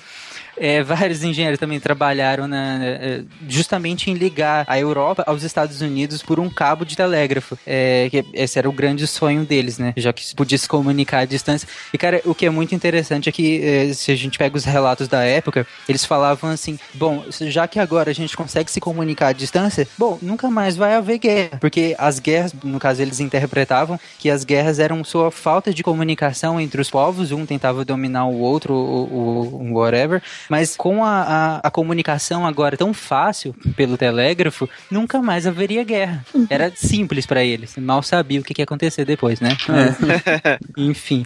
Aí, em 1858, eles conseguiram, com vários problemas, eles conseguiram ligar a, a Europa aos Estados Unidos. Só que, por exemplo, a rainha Vitória, ela mandou uma mensagem, né, pro então presidente do, dos Estados Unidos, continha 98 palavras e demorou 16 horas para ser transmitida. Nossa. E o tempo todo, os operadores de telégrafo dos dois lados ficavam, nossa, aqui deu erro, repete. Não, não, aqui também deu erro, repete de novo. Ficou um caos. Tanto que chegou cheio de distorções e ninguém entendeu quase nada. E aí eles pensaram assim: Bom, se tá chegando tão fraco e com cheio de distorções, e se a gente aumentasse a, a, a DDP? E se a gente aumentasse a tensão? Ah, isso então vai funcionar, porque eles pensavam que é eletricidade como um líquido, né? Então se tá chegando um pouco do outro lado, ah, vamos aumentar, vamos aumentar a quantidade. Então eles pensaram, então, aumentando iria funcionar. E obviamente não funcionou, né? O cabo provavelmente rompeu e não, não nem, nem chegaram a consertar esse cabo. Pularam para outro e fizeram vários outros. E em 1866 foi que eles conseguiram conseguiram ajustar é, os cabos e aí conseguiram finalmente fazer a, a, a, transmissão com eficiência. E foi justamente por causa do telégrafo e essa, essa intenção de ligar os dois continentes que eles perceberam a, a característica da, da, da, energia, que ela não funcionava como um, um, uma água fluindo num cano. Era muito mais como pulsos e não como uma coisa contínua que, que, que fluía. Então ficamos mais ou menos aí pela metade do século XIX, né, com as primeiras aplicações práticas da eletricidade né? E vamos finalizar com essa pequena indicação da série Revolution. Indicação? Indicação. aí eu assisti os primeiros episódios dessa série, não achei grande coisa, mas ela conta é. a história de uma humanidade que depende da eletricidade, como a nossa, obviamente, e em que um apagão geral toma conta do mundo e acaba ser tudo que é eletricidade, né? E, e aí é, seria a história do after, né? Depois, como é que as, a, a população humana vai sobreviver sem a eletricidade, né? Uhum. A ideia é bacana, pelo menos. Né? A premissa é legal, né? Mas a série eu achei Eu assisti fraca. o primeiro episódio dela ontem, porque eu falei, eu vou gravar a pauta amanhã, eu vou assistir. eu achei muito teenager, teenager e é chata, não vale a pena. Tem uma outra série que tá na pauta que chama Penny Dreadful, essa é melhor. E vai ter o Frankenstein, vai ter vários personagens icônicos da, da Europa vitoriana. E a última indicação seria o documentário, né? The History of Electricity. É, Shock and Awe, The, the Story é, of Electricity. Exatamente, que é exatamente um, um documentário, uma minissérie britânica em três episódios é, sobre a história da eletricidade, né? Eu acho que esse, ao lado daquele desenho, daquela animação que nós indicamos antes, é, que é a animação francesa, né? Viagem na Eletricidade, são, são excelentes materiais extras para esse podcast, e além dos livros e filmes e links que a gente vai deixar aí no post. Esse documentário ele é da, da BBC, ele é bem interessante mesmo. Ele conta toda, basicamente, essa história da eletricidade e é, é muito interessante. Você quer deixar alguma última indicação, alguma coisa, Blue Não, que eu lembro de cabeça, não. Então faz uma brincadeira pra finalizar. Posso fazer só mais uma última indicação? Só se for piada. Não, é indicação, não deixa.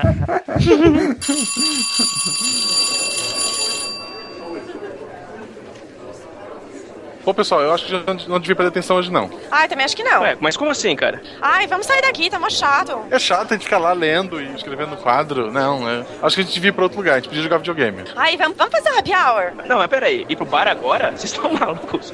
É, vamos pro bar, a gente fica jogando cartas, bebendo. Ah, quer dizer, bebendo. Vamos ver, né, o que tiver lá. Happy hour. Nossa senhora. Excelente. Ah, beleza. Sensacional.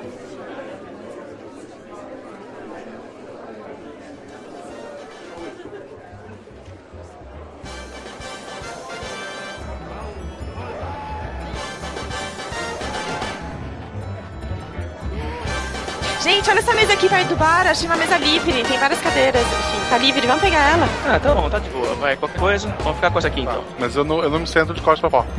Vamos apostar quem vai beber mais hoje? E olha lá quem tá na bateria lá no palco. Nossa, é o diretor.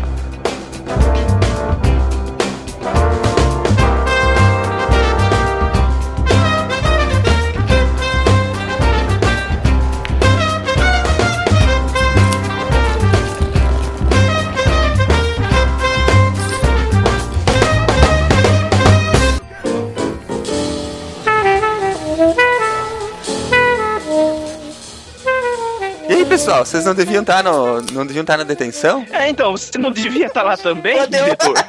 Mas é que aqui no bar é muito mais divertido. A gente veio te seguindo, a gente tava indo pra detenção, eu, juro. tô sabendo, tô sabendo. A gente vai Sente te aí, pra lá. se- sente aí que a primeira rodada é, é por minha conta. Nossa, que Ah, diretor beleza, então, legal. Tá aqui, eu não falo mais nada. Então, nós resolvemos acabar com a detenção, já que a detenção é muito chata. Agora nós vamos ler os e-mails dos ouvintes no bar, que é o lugar mais legal da faculdade. Faz sentido. O Marcelo vai querer um leite com pera. Não, uma, o... uma coca com limão e gelo. Ai, meu Deus. Eu sou motorista da rodada. O Estrela vai beber uma caipirinha, a Bel vai beber um chopp tirado na hora. E o Ronaldo, o que, que você vai querer, O Ronaldo? mais forte que tiver. Aqui é clima despedido em Las Vegas. É isso aí. O que se faz em Vegas, fica em Vegas. O que fica em Vegas, morre em Vegas. Bora lá então, Carol. Leia aí o seu e-mail.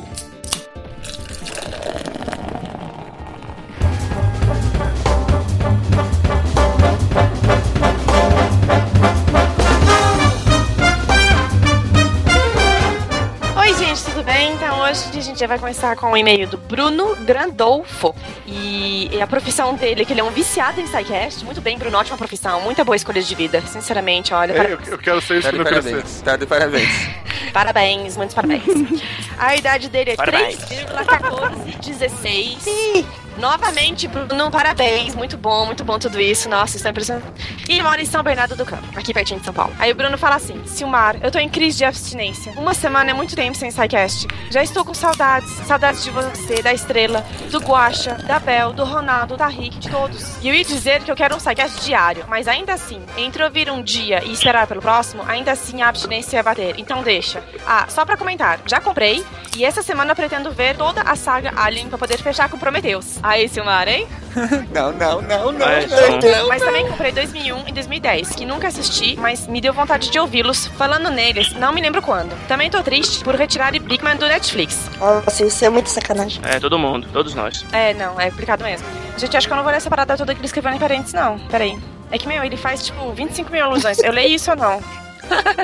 Vai lendo aí, vai lendo aí. O- A gente tá bebendo mesmo, não tem muita importância. Se É. faz sentido. né? Verdade. É. Mesmo sendo tarde pra comentar isso, mesmo sendo a mesma dubladora, eu me lembro que ainda criança, vendo os episódios pela cultura, eu sempre preferia a Rose, que no original parece ser a Josie, de acordo com as interwebs, do que a Lisa, e pouco vida a Phoebe, mas sempre preferia a Rose. Bom, quis mandar esse e-mail porque deu saudade de vocês, e sei que tenho que esperar até sexta ainda pelo próximo. Grande abraço, e ele tá mandando um beijo especial só pra estrelinha. Ai, outro beijo, Bruno. Uhum. Todos amam a estrela. Todos, todos. Agradece ele aí, estrelinha. Obrigada, Bruno. Agradeço o e-mail. Eu tô bebendo aqui, vocês falem aí com ele. tá terrível. Bruno, muito obrigada pelo e-mail e pelo carinho. A gente também queria, né, um sidecast todo dia, mas sabe como é que é, né? A gente tem uma vida. A gente não tá querendo ganhar o prêmio Get a Life. Ainda não queremos ganhar. Então, por enquanto, vai ser só um sidecast por semana. Acho que já tá de bom tamanho, né? Marcelo, paga a próxima rodada, apesar de você não beber álcool, e leia o e-mail.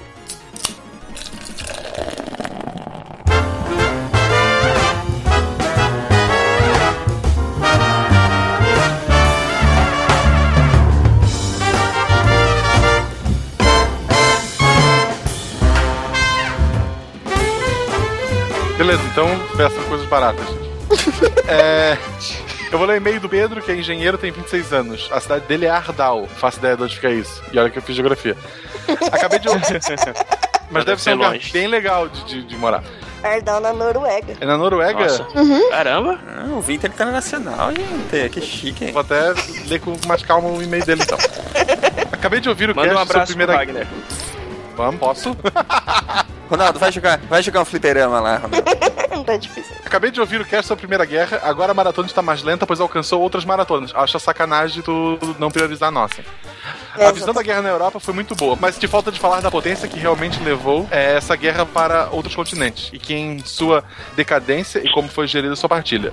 Lançou as bases para grande parte das cagadas, cagada é um bom termo técnico, do mundo moderno. Estou falando do Império Turco Otomano, que por séculos foi a única potência que rivalizou com a Europa e já estava em seus momentos finais da Primeira Guerra. Aliás, esse império pouco estudado, mas muito importante para os conflitos modernos, seria um ótimo tema para um sidecast histórico. Foram esses caras que fecharam o Mediterrâneo para a Europa e fizeram eles darem a volta, chegando na América. E no colonialismo. e no colonialismo europeu. O cara nem bebe e se enrola todo, bicho. Olha É que ele, ele escreveu colonialismo em inglês, aí me confundiu. é, tive que traduzir. Colonialismo. Tradução simultânea é difícil, né?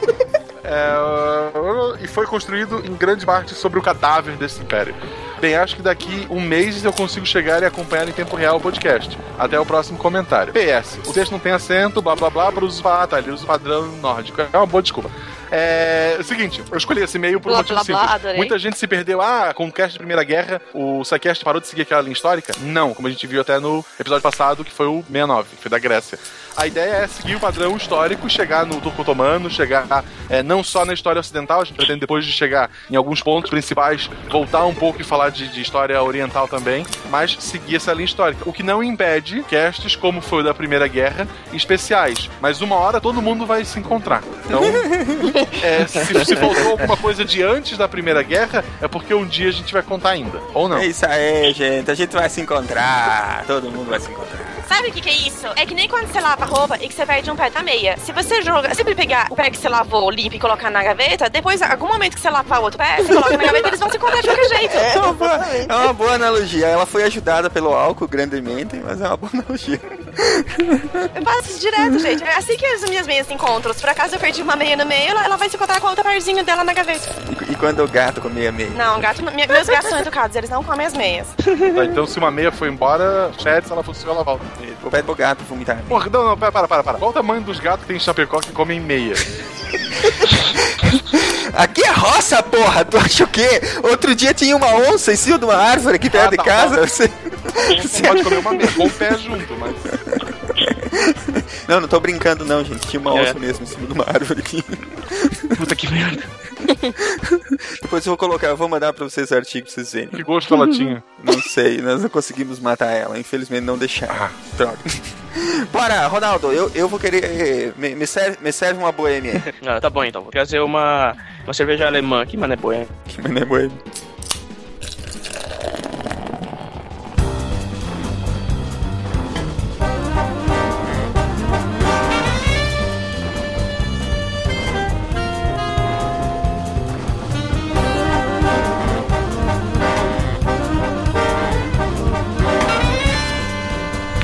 Próximo e-mail é do Luciano Faria Abel. É, tem 32 anos, designer gráfico de São Lourenço do Sul. Então, é chegada a hora.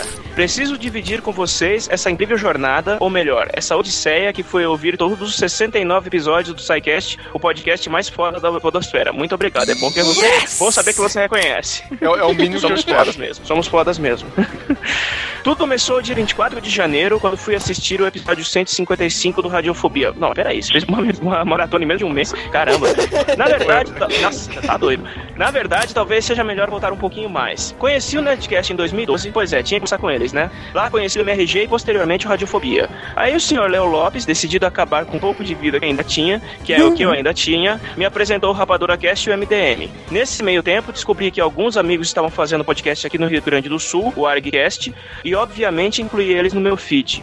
Nesse ponto, eu tinha decidido que não dava mais, chega de podcast. Foi então que veio o fatídico dia 24 de janeiro, onde, bastante atrasado, fui ouvir o Radiofobia 155 e conheci o SciCast.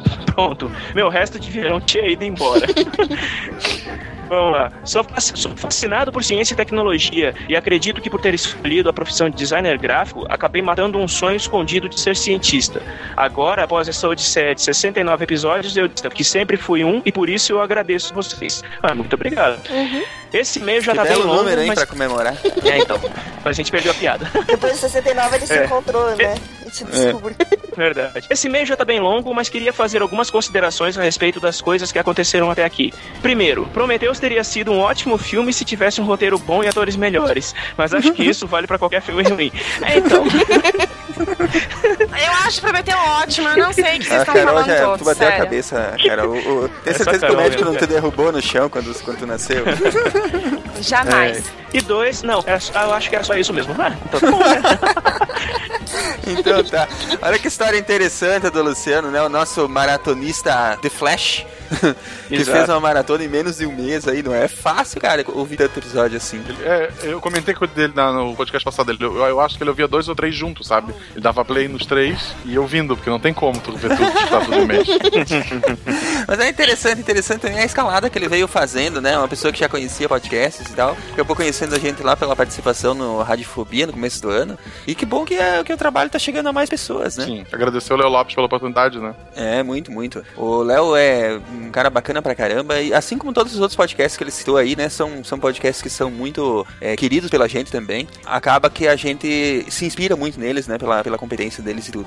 Enfim, vamos, vamos lá, eu vou voltar a tocar mais, vou tocar mais uma música pra vocês ali, e a gente se vê semana que vem, mais um podcast, mais um SciCast, então, né, minha gente? Um abração e até mais. Digam tchau pro povo. É, gente. Falou, galera, a gente fica por aqui, vamos beber por Tchau, vocês. gente. Um beijo. Essa vai pra todos os ouvintes do SciCast, vamos lá.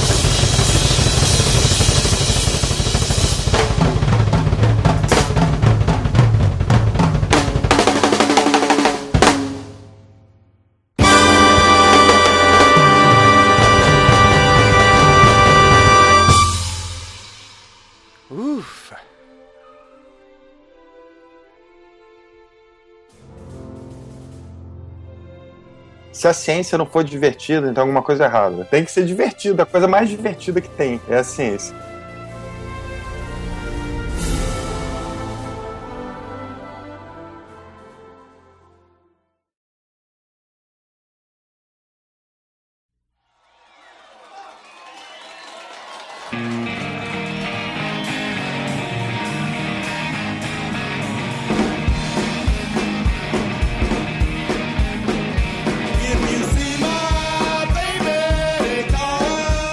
PM amanhã, o que, que vai acontecer, Blue Hand? Ó, o Blue Hand caiu. Vai acontecer isso. Ele ilustrou.